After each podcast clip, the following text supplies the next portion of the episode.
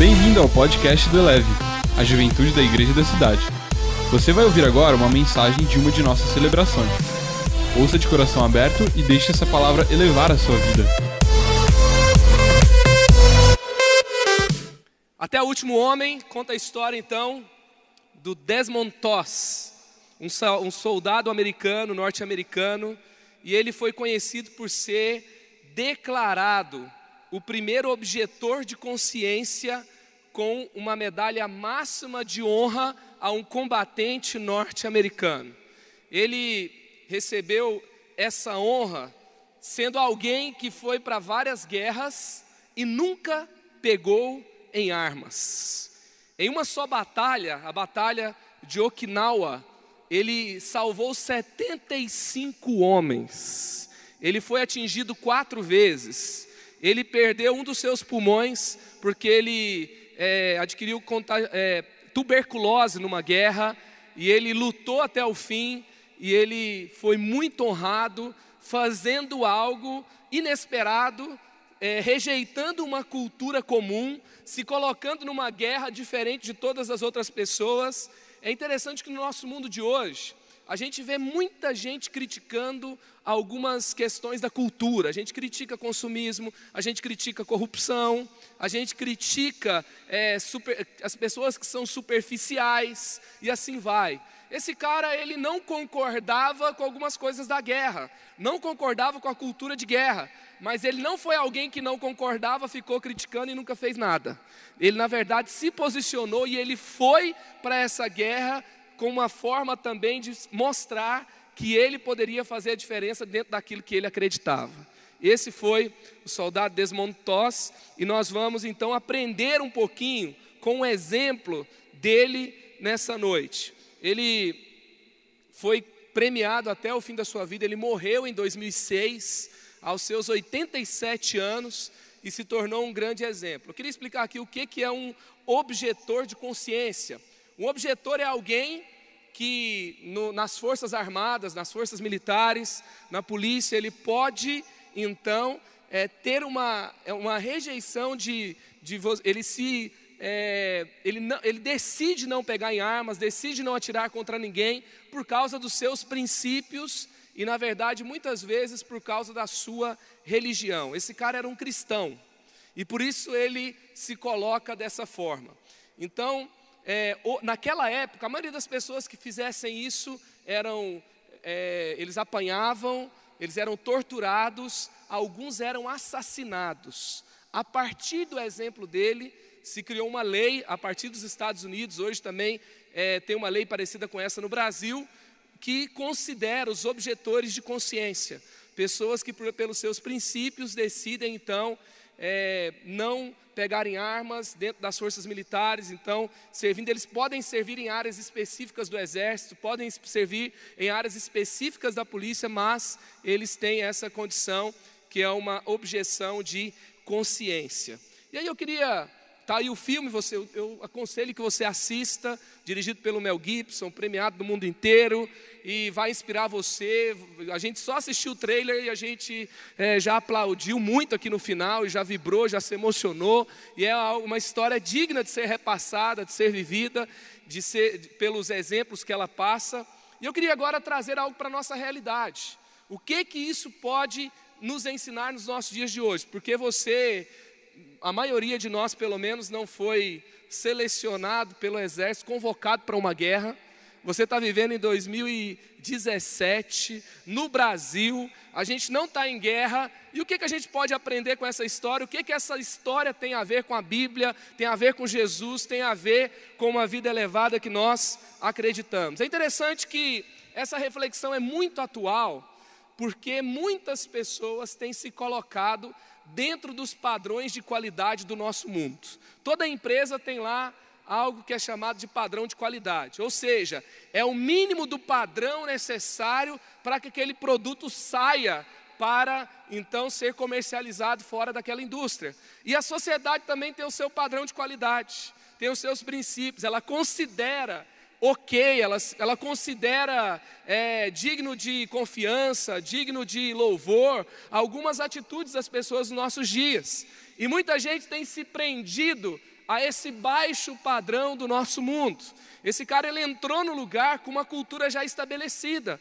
Guerra é lugar de matar, é lugar de você se defender com a sua arma, é lugar de você estar com o seu fuzil. Ali ele recebeu um presente do exército americano, do governo americano, para que ele pudesse defender o seu país, para que ele pudesse se defender, para que ele pudesse servir daquela forma. Essa era a cultura, essa era a lei, essa era a regra. E ele então se posiciona e ele decide então que ele poderia viver de uma outra forma, que ele poderia contribuir de um outro jeito, que ele tinha opções mais elevadas para viver. Você já percebeu que muitas vezes a gente vive no nosso mundo com aquele pensamento de que a gente não tem outra opção? Se o mundo é assim, eu vou tentar dar uma de herói e ser diferente? Se todo mundo faz isso, sou eu que vou mudar tudo? Não vou, então eu não vou dar uma, uma de herói, eu vou viver do jeito que todo mundo vive.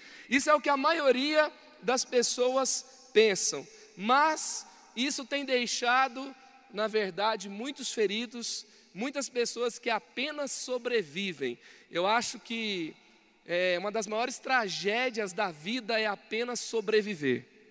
Como diz o nosso pastor, a maior tragédia na vida não é uma morte, mas uma vida sem propósitos, uma vida sem relevância, uma vida que não toca nada, que não muda nada, que não faz nenhuma diferença em nenhum lugar. E a nossa cultura tem feito da maioria das pessoas na verdade, esse tipo de vida, sem propósito, sem relevância, sem transformação. Muita gente está apenas pensando no seu, pensando em ganhar o seu dinheiro, pensando em ter sua carreira, pensando em ter, é, manter o seu emprego, manter os seus sonhos, que muitas vezes são sonhos que dizem respeito a si mesmos, e assim vai, no egoísmo, que é o que todo mundo está fazendo. Agora, se a gente está realmente disponível para viver com Jesus, se a gente declara que a nossa vida é diferente, que Deus tem o melhor para nós e que vale a pena viver para Cristo e rejeitar a cultura que todo mundo está vivendo, que tipo de princípio nós devemos escolher para a nossa vida, que jeito que nós devemos viver. Queria falar aqui com vocês rapidamente três pensamentos importantes para você que quer ser um objetor de consciência para a cultura do mundo, para viver para Cristo. Você foi chamado para ser um objetor de consciência nessa vida que é uma guerra. Quantos concordam que cada dia que a gente passa, na verdade, é uma verdadeira guerra? A gente tem guerra toda hora.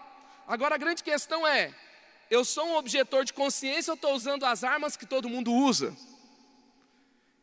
Eu estou mudando a forma de viver porque Cristo mudou a minha vida e estou de fato tocando em princípios, em realidades que Deus tem para mim, ou eu estou vivendo do jeito que todo mundo está vivendo. Então vamos aqui a três princípios para a gente não apenas ser sobreviventes. Primeiro, lembre-se que nós não somos todo mundo. Lembre-se que não somos todo mundo. 1 Pedro 2,9 fala: Vocês, porém, são geração eleita, sacerdócio real, nação santa, povo exclusivo de Deus, para anunciar as grandezas daquele que os chamou das trevas para a sua maravilhosa luz. Amém? Foi importante dizer isso para os primeiros cristãos. O apóstolo Pedro disse isso porque os judeus se consideravam um povo exclusivo, o povo que tinha recebido um chamado de Deus, os filhos de Abraão, pai da fé. E eles entendiam que tinham que viver de um jeito diferente. Afinal, eles tinham as leis de Moisés, que falava: não matarás, não adulterarás, vocês vão tirar um dia de descanso, vocês não vão servir a outros deuses e assim por diante. E aqui, os primeiros cristãos, então, que eram os povos de toda a terra, então Pedro vai falar para eles: olha, vocês foram chamados para um reino de sacerdócio real, povo exclusivo, vocês foram separados. A mente de vocês, o corpo de vocês, as emoções de vocês são de uso exclusivo do novo rei de vocês, que se chama Jesus Cristo. Então vocês não podem viver do jeito que todo mundo vive. Eu pergunto para você: você tem vivido para um chamado maior? Ou você tem vivido com essa percepção para o que todo mundo faz? É interessante que a gente vai ter que dar, quando a gente começa a falar sobre isso, né? Essa, essa já é uma conversa antiga. A gente vai ter que dar o braço a torcer para a mamãe, né? Que dizia, você falava, mas todo mundo tem, mas todo mundo faz. O que, que a mamãe falava? você não é todo mundo. Que raiva que dava, não é? A gente não queria discutir, filosofar, a gente só queria aquele negócio. E às vezes também ela não queria nem aprofundar, ela só queria se livrar da discussão também. Vamos falar a verdade, né? Mas ela estava certa. A gente não é todo mundo. Sabe, gente, se a gente for viver nessa loucura, o que que todo mundo faz? Eu conversava esses dias com uma menina de 13 anos que dizia assim: Pastor, todas as minhas amigas já beijaram na boca de uma menina. E elas perguntam para mim: Mas como você nunca fez isso? Experimenta. Você nem sabe se você vai gostar disso. É normal. Todo mundo faz. E assim vai com um monte de coisa do nosso mundo. Sabe, o mundo todo está comprando com dinheiro que não tem. E a gente para e fala assim: eu não preciso comprar com dinheiro que eu não tenho, porque eu não sou satisfeito por coisas, eu sou satisfeito por Jesus. Então eu posso esperar, não é? O mundo inteiro está acordando de manhã e vivendo o dia atropelado, cheio de coisa. Eu espero mais cinco minutinhos, já saio de casa correndo, já chego atrasado e vou uma coisa atrás da outra. Termino o dia com dor de cabeça, cheio de ansiedade, não consigo dormir direito. E eu decidi que eu vou acordar de manhã, eu vou acordar mais cedo, eu vou ouvir Jesus, eu vou ouvir a palavra de Deus, eu vou deixar Jesus colocar o meu mundo em ordem e eu não vou ser revém de um mundo organizado, porque eu vou deixar que Jesus transforme a minha vida e eu vou ser embaixador de Jesus aonde eu estiver e aquilo que está em desordem vai ficar em ordem, porque Jesus chegou onde eu cheguei. O mundo inteiro está em depressão, o mundo inteiro está eh, remédio para dormir, virou aspirina nos dias de hoje, já viu? Todo mundo toma remédio para dormir, todo mundo tem, e está todo mundo é normal, é assim, não é? A gente toma remédio para dormir, toma remédio para acordar depois. E assim vai, a vida vai, vai indo atrás, uma coisa atrás da outra. E todo mundo está escolhendo coisas que dão dinheiro apenas. E a gente vai escolhendo coisa que dá dinheiro atrás dos outros. Todo mundo está pensando apenas em si. E nós entendemos que nós temos uma vocação maior. Está todo mundo falando que o único jeito de renovar a vida é ir para uma balada na sexta-feira e no sábado e no domingo e chapar e, e, encontrar alguém que eu nem sei quem, que eu vou, pode rolar alguma coisa ali. E isso é você espalhar a cabeça, isso é você ter um tempo de renovo. Mas será que isso de fato faz você se sentir melhor? Ou se isso é o que todo mundo faz e você está no movimento fazendo o que todo mundo faz? Talvez você pode parar e pensar assim, ei Será que eu posso permitir que Jesus me renove de um jeito que álcool nenhum, lugar nenhum me renova? E aí você vai poder viver com Jesus, de fato, permitindo que Ele seja quem Ele é na sua vida e Ele traga forças novas, Ele traga histórias novas, Ele traga um tempo novo para você. E assim você está decidindo que você não vai ser todo mundo. Sabe, muitas pessoas estão vivendo assim porque se tornaram vítimas das suas histórias. E todo mundo tem uma desculpa. Senta para todo mundo para conversar. Vai dentro de uma cadeia, onde tem um monte de gente que fez um monte de coisa ruim. Vai dentro de algum lugar, pessoas que vão justificar suas escolhas erradas, vão contar a história delas. Elas vão contar, botar a culpa nos pais, vão botar a culpa nas, nas oportunidades, no governo, na corrupção, e nas suas oportunidades e assim por diante. O mundo inteiro está escolhendo um culpado, mas você anda com Jesus, você não vai ser mais vítima. Porque você pode com Jesus reescrever a sua história. As oportunidades que o mundo não te deu, Jesus te dá. E o que vem dos céus transforma o curso da terra. Esse é o chamado de Deus para você. Foi isso que esse cara fez. Ele entrou e ele fala até para a namorada dele ali no trailer. E ela fala: Eu gostei de você porque você não é essa pessoa que faz o que todo mundo faz. E ele está discutindo o preço, porque ele está apanhando. Porque não ser todo mundo tem o preço. Você acha que seus amigos vão falar assim: Uau, que pessoa diferente, estou realmente admirado com as suas escolhas. Você acha que o mundo vai aplaudir? Ele apanhou, ele podia pagar com a própria vida, muitos foram assassinados.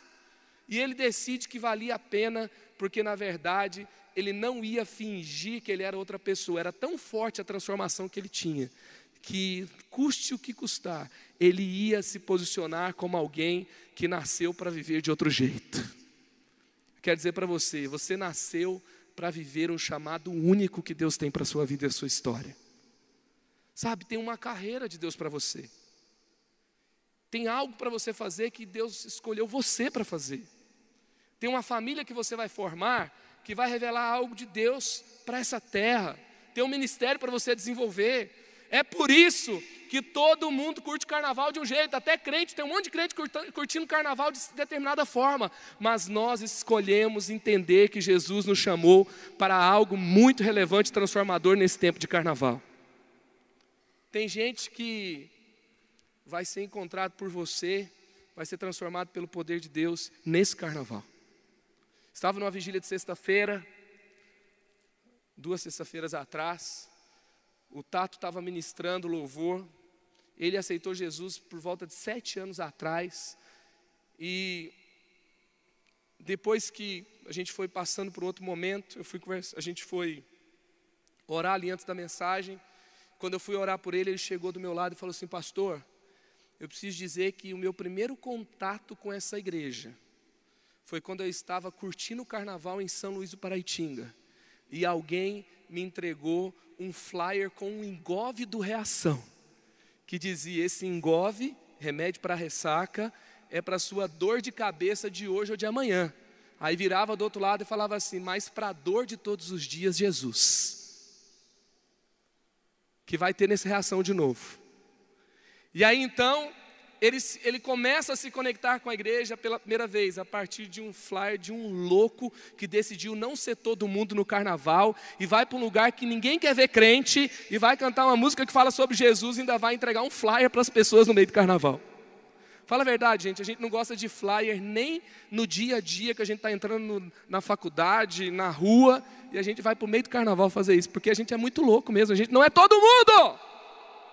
E por causa de coisas como essa, o Tato foi enviado para ajudar o pastor Marcos a plantar a igreja da cidade de São Paulo. Até hoje ele está lá, ele já terminou o seminário.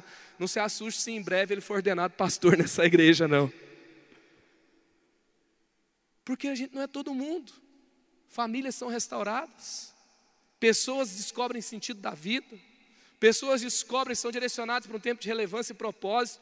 Hoje, você pode até perceber que tem algum lugar vazio perto de você, porque tem uma multidão de jovens nossos que estão em Monteiro Lobato, Santo Antônio do Pinhal, São Francisco Xavier, e estão em Santo. O é, que, que eu falei aqui? Monteiro, São Bento Sapucaí, e está todo mundo com a bateria e falando de Jesus, porque a gente não é todo mundo. Porque vale a pena a gente mudar a nossa agenda, porque tem alguém que precisa ouvir falar do amor que transformou a nossa vida.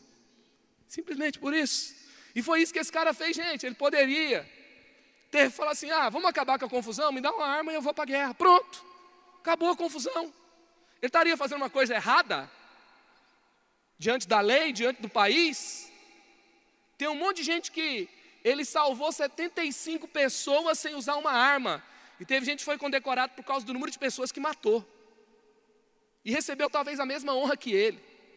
Mas ele decidiu que se for honrado nesse mundo, até para ser honrado nesse mundo, seria de acordo com os valores dos céus. Sabia que você pode fazer coisas que os céus não aprovam e ser honrado nesse mundo?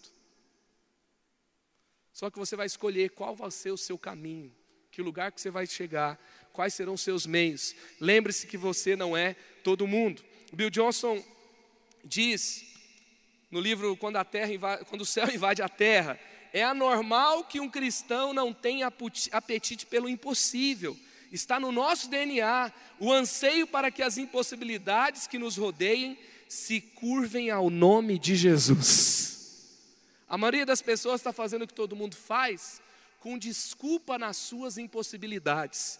Quando você decide que você não é todo mundo, você está dizendo: que, na verdade, você não está diante de uma situação impossível, mas que é impossível aquela situação não mudar diante de Jesus. Você que define as situações da sua vida. Segundo, para você ser um objetor de Cristo, lembre-se, contra quem é a nossa guerra? Efésios 6,12, pois a nossa luta não é contra pessoas, mas contra os poderes e autoridades, contra os dominadores desse mundo de trevas, contra as forças espirituais do mal nas regiões celestiais. Uma das piores coisas que nós podemos viver é você não saber quem é o seu inimigo. Imagina que tragédia. Você bater em quem não é seu inimigo achando que ele é seu inimigo. E o seu inimigo dando risada de você e te acertando. E você se virando e brigando com gente, brigando com gente, brigando com gente. Mas o seu inimigo curtindo essa parada, porque quanto mais você briga com as pessoas, mais ele ganha pontos sobre você. Então, por isso, na carta aos Efésios, Paulo vai dizer: olha, preste atenção, porque as pessoas à sua volta não são seus inimigos. Seus inimigos não é carne nem sangue, não são carne nem sangue. Seus inimigos, na verdade, estão no mundo espiritual. Satanás que é seu inimigo. As pessoas são vítimas muitas vezes. E entrar nessa loucura de revidar, se vingar, entrar em jogos de briguinhas, de discussões, de egoísmo, só vai, na verdade, fazer com que o mal se estabeleça de uma forma mais profunda. Por isso que Romanos 12, 12, o apóstolo Paulo vai dizer: vençam o mal com o bem. Por quê? Porque você não é fraco quando alguém faz o mal e você faz o bem de volta. Você se torna forte, porque nada é mais forte do que o amor. Porque isso muda a história, isso muda vidas. Sabe quando que a gente faz inimigos? Sabe quanto que a gente estraga relacionamentos? Quando a gente projeta perfeição nas pessoas. Quando a gente coloca pessoas acima da imperfeição. E aí a gente espera que elas vão ser as pessoas legais, as pessoas que vão lembrar da gente, as pessoas que vão nos visitar sempre, as pessoas que sempre terão as palavras boas, as pessoas que sempre vão cuidar da gente de uma forma perfeita. Eu quero dizer para você, não existe ninguém perfeito nesse mundo. Mas existe um Deus perfeito. E às vezes a gente espera que pessoas sejam perfeitas como Deus é perfeito. E a gente cria inimigos. Porque vai, vai vendo aí como é que foram feitos os seus inimigos.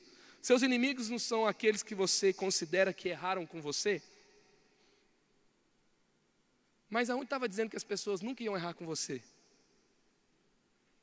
Quantos aqui ainda não são pais ou mães? Deixa eu ver. Tá. E quantos têm a pretensão de serem pais perfeitos? Você tem a pretensão de ser pais perfeito, pai perfeito, que não vai errar nunca com seu filho? Você pode buscar esse alvo, mas o fato é, é impossível, porque nós somos imperfeitos, sim ou não? Imagine, se o seu filho achar que você vai ser perfeito, ele vai se decepcionar, e um dia você pode ser o inimigo dele, não é? Aí você fala, pastor, mas isso é pesado demais para mim, mas não é para o seu pai também? Para sua mãe? Então por que motivo eu não posso perdoar? Por que motivo eu vou reivindicar a perfeição? Não é uma coisa meio sem lógica a gente achar que as pessoas têm que ser perfeitas e elas não sendo perfeitas, elas se tornam nossos inimigos? Eu vou trabalhar, legal. Se você esperar que seu chefe vai ser perfeito, você vai ter um inimigo. Todos os meus colegas de trabalho serão perfeitos. Todos os dias eles vão me receber com um grande sorriso no rosto. E se não receber, eu falo que ele só pensa no dele. Porque só eu tenho problemas, as pessoas não têm problemas. Será que é assim? Assim nascem as, as nossas guerrinhas, gente. Assim nascem as nossas confusões. Assim nascem os nossos dilemas, os nossos problemas, as nossas feridas, a nossa. Muitas vezes a gente perde a vontade de viver, porque a gente está tá tendo outro Deus que não é o Senhor. Porque a partir do momento que eu fico tão marcado por alguém que errou comigo, na verdade, eu substituí Deus por aquela pessoa. Não é verdade? Então a gente tem que entender quem é o nosso inimigo. A partir de hoje, você vai olhar para as pessoas e você não vai vê-las mais como sua, pessoas que são seus inimigos. Por que, que aquele cara ele decidiu que ele não ia tirar numa guerra? Porque ele viu que do outro lado tinha um pai de família. Porque ele viu que do outro lado tinha alguém que não queria ir para a guerra. Porque ele viu que do outro lado tinha alguém que não acreditava naquela guerra como ele não acreditava. Então ele decidiu que na verdade aquela outra pessoa não era uma pessoa que era sua inimiga. Faz sentido? Teve uma briga de governos, teve uma briga de estados, teve uma confusão e aí eles têm que ir para uma guerra agora. E aí ninguém quer ir para a guerra, mas eles vão. E agora ele decidiu que aquela pessoa não seria seu inimigo. Eu sei que, se a gente for aprofundar essa discussão, se tem que ter guerra, se não tem, como é que é cada guerra, a gente vai longe. Mas vamos pensar na decisão desse cara, desse Desmond. que decidiu ter uma atitude diferenciada. Ele foi até as últimas consequências na sua escolha. E ele olhou para as pessoas do seu mundo, sabe, gente? A gente admira um cara que numa guerra decidiu que o cara que tinha uma arma apontada contra ele, que podia matar ele, que podia roubar o sonho dele de formar uma família, que tinha uma noiva esperando ele em casa, que tinha sonhos, que era jovem, ele decidiu olhar para essa pessoa e ele sem arma, e ele decidiu que aquele cara não era inimigo dele. E às vezes alguém fala uma coisa que você não gosta, já se tornou seu inimigo. E a gente está tentando, será que viver algo tão elevado assim? E vamos, vamos um pouquinho além. Quantas vezes você se sentiu melhor do que aquela pessoa que está caída no chão no meio de um carnaval? Agora vamos, vamos pensar um pouquinho. Aonde eu e você estaríamos se não tivéssemos nos encontrado com Jesus, se Ele não tivesse mudado a nossa história, se Ele não nos tivesse nos enchido de esperança, se Ele não tivesse trazido uma nova vida, um novo tempo e um futuro para nós, perdoado os nossos pecados, nos enchido de alegria, aonde a gente estaria numa sexta-feira à noite? Aonde a gente estaria num carnaval? Eu acho que o lugar mais tranquilo que a gente estaria era numa balada, era tomando alguma coisa por aí com alguns amigos, sim ou não? Agora, não é porque a gente encontrou a salvação que a gente se tornou melhor que todo mundo. Isso aumenta a nossa responsabilidade de entregar o que nós recebemos. Essa é a nossa vida com Jesus. Senão não faz sentido. Que a gente, sabe, um filme como esse nos arranca muita admiração e a gente se emociona, tira o melhor das nossas emoções. Mas amor não é se emocionar. Amor não é um conceito e uma ideia. A gente não se torna alguém que ama porque a gente assiste um filme como esse e fica emocionado.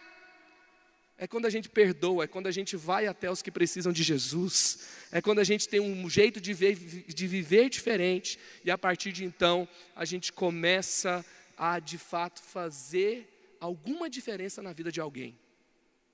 Esse cara fez a diferença na vida de muita gente. Imagina ele salvar quem falou para ele que ele era um covarde. Porque teve gente que bateu na cara dele e falou assim: não é questão de princípio, é uma questão de covardia. Teve gente que falou que ele tinha que morrer. E depois esse cara estava todo arrebentado no chão e ele estava lá salvando esse cara. Você está disposto a salvar gente que acusa você? É bonito. Mas a fé em Jesus transforma conceitos e ideias louváveis em prática de vida. Foi isso que Jesus fez, foi por isso que ele foi para a cruz do Calvário. Isso é cristianismo. Isso é vida com Jesus. Isso é viver ao reverso do mundo. Isso é levar sobre a nossa cultura. Isso é a gente ter uma reação diferente. Por isso nós estamos aqui. Nós não somos todo mundo. E nós sabemos exatamente quem são os nossos inimigos. Amém, gente? Vitor Belfort, no seu livro Lições de Garra, Fé e Sucesso, ele disse: O remédio e o antídoto para ciladas que a vida apronta é o amor. O amor cura e também funciona como um colchão amortecedor e protetor. Quem tem amor está mais firme para receber os impactos e permanecer em pé. Amém? Aqui estão as pessoas que, inevitavelmente, receberão impactos nessa vida, mas serão amortecidos pelo amor e permanecerão em pé para a glória de Deus. Essa é a sua história. E por último, para ser um objetor de Cristo, lembre-se de usar as armas corretas. Efésios 6, 13 a 18. Por isso, vistam de toda a armadura de Deus, para que possam resistir no dia mal e permanecer inabaláveis. Depois de terem feito tudo, assim mantenham-se firmes, cingidos-se com o cinto da verdade, vestindo a coraça da justiça, tendo os pés calçados com a prontidão do evangelho da paz. Além disso, usem o escudo da fé, com o qual vocês poderão apagar todas as setas inflamadas do maligno. Usem o capacete da salvação e a espada do Espírito que é a palavra de Deus. Orem no Espírito, em todas as ocasiões, com toda oração e súplica, tendo isso em mente, estejam atentos e perseverem na oração por todos os santos. Amém. A Bíblia fala que nós temos armas. Você tem armas que Deus te deu. Você pode usar elas na sua faculdade, você pode usar elas no seu trabalho, você pode usar elas até para namorar direitinho. Você pode usar elas para ir à luta com esse negócio de formar sua família, de ter seu namorado, sua namorada. São armas de Deus. Agora você vai conquistar essa pessoa com que arma? Você pode usar o seu corpo, você pode usar a oração. Você pode fingir ser alguém que você não é, ou você pode ser profundamente transformado pelo poder de Deus e assim atrair a atenção de alguém. Sim ou não, gente? Que armas você vai usar? Você vai tentar um emprego, você vai exercer ministério, você vai sair para resolver aquele problema que nunca se resolve dentro da sua casa, que é gente que não se conversa dentro da sua própria casa. Que tipo de arma você vai usar? Murmuração, se trancar dentro do seu quarto, você vai usar a falta de vontade de viver, você vai usar é, julgamento e você vai falar para todo mundo que eles estão errados. Ou você vai perdoar, amar, orar mais uma vez e crer que Deus vai fazer o impossível nessa história? Usar as armas corretas. Eu quero dizer para você, você pode julgar as pessoas, mas elas podem se defender disso. Elas podem falar o ponto de vista delas e dizer que você que está errado. Você pode manter mágoa contra alguém, mas isso você não vai poder defender nem você mesmo, porque você vai ser ferido pela sua própria mágoa. Você pode falar mal de alguém porque alguém falou mal de você mas você não vai poder se defender disso, porque a outra pessoa vai continuar falando mal de você e você vai continuar falando mal dela, e a coisa só vai se apodrecer. Você pode fazer, usar muitas armas desse mundo, mas ninguém vai poder def se defender da oração, ninguém vai se defender do amor, ninguém pode se defender contra as armas espirituais que Deus te dá. Escolha as armas corretas. Deus quer fazer o impossível na sua vida, na sua família, na sua faculdade, aonde você estiver. Deus está com você e Ele prometeu que Ele estaria todos os dias. E Ele te revestiu com as armas corretas. Tem desafios nessa vida? Tem, mas para cada desafio tem uma unção de Deus para você superá-lo. Amém? Agora, você tem que escolher usar as armas corretas. Você acha que esse cara, ele foi para a guerra sem arma? Ou ele usou uma arma mais poderosa do que um rifle? Será que ele decidiu não pegar em armas, ou ele decidiu pegar a arma mais poderosa que existe? Na minha opinião, ele escolheu uma arma mais poderosa, mais elevada. Talvez você está cansado de usar armas que não funcionam. Jesus está te dando hoje as armas corretas. Capacete da salvação. A consciência de que eu sou salvo vai trazer uma testificação de que eu sou filho de Deus. Me traz uma nova identidade. O mundo vai dizer que eu não presto. O mundo vai dizer que eu não sirvo. Mas o capacete da salvação vai me livrar de ser preso por esses pensamentos. Vai mostrar que eu tenho uma consciência curada e purificada por Jesus. E eu vou continuar sempre em frente. E a rejeição vai se tornar uma opinião das pessoas. Amém? E assim eu vou avançar. O escudo da fé Vai estar tá todo mundo tentando de formas humanas, mas você vai tentar crendo que Deus é por você. Se Deus é por você, você vai vencer. Quem poderá ser contra? Amém? E assim você vai avançando. Escolha as armas corretas. Lembre-se de usar as armas corretas. Então, seja sempre verdadeiro. Omitir nunca será uma boa arma. Seja justo em suas decisões. Leve a paz aonde você for porque o Evangelho traz paz. Tenha fé em Jesus. Jesus já venceu as batalhas dele pela fé e ele deu essa mesma arma para você. Lembre-se da tua identidade. Então isso protege das suas mentiras sobre quem você é em Jesus. Tenha a sua espada sempre com você. Um dos trechos do filme mostra um soldado ferido pedindo a sua Bíblia. Que você não peça a sua Bíblia só no dia que você estiver ferido, mas que ela seja su sua companheira em todos os momentos da sua vida. Na palavra de Deus tem todas as armas que você precisa para vencer todos os dias difíceis da sua vida. Para cada momento difícil, você tem uma promessa na palavra de Deus, sempre. E ela vai te transformar e sempre será a sua força nos tempos difíceis. Mateus 28, 19, 20 fala: Portanto, vão e façam discípulos de todas as nações, batizando-os em nome do Pai, do Filho e do Espírito Santo, ensinando-os a obedecer a tudo que eu lhes ordenei, e eu estarei com vocês até o fim dos tempos. Amém? Eu estarei com vocês até quando, gente? Até o fim dos tempos. Eu imagino que foi uma, luta muito difícil, muitas vezes ingrata. Teve muito, esse cara teve muitas vontades de desistir, muitas vezes. Mas ele, como um cristão, fazendo uma escolha como essa, eu tenho certeza, não teve nenhum dia que ele estivesse sozinho na frente da batalha. Eu posso até ir além, assim, e não posso deixar de pensar que, se não fosse Jesus, talvez ele teria morrido. Até antes de ir para a guerra, porque teve objetores que foram assassinados sem nem ter ido para a guerra. Ele não queria pegar em arma e morria sem nem entrar no campo de batalha. Mas ele decidiu, de fato, levar o nome de Jesus. E se ele tivesse que morrer, ele estava pronto para isso. Porque quando você está com Jesus dessa forma, você não tem medo de nada, nem da morte. Eu pergunto para você: você tem sido aprisionado pelo medo? Você não tem feito talvez algumas escolhas que você tem que fazer por medo? Medo da rejeição, medo de você não conquistar o que você pode conquistar. E aí você tem usado as armas que todo mundo usa mesmo, com medo. Medo de não dar certo, medo, são tantos medos que alguns deles a gente nem explica.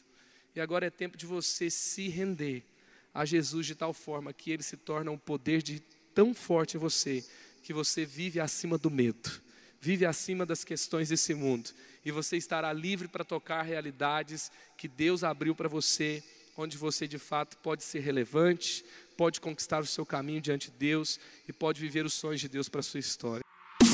Elevou sua vida? Compartilhe. Se você quer tomar uma decisão por Jesus, ser batizado, servir no Eleve ou saber algo mais, acesse elevesuavida.com ou envie um e-mail para juventude@elevesuavida.com. Que Deus te abençoe.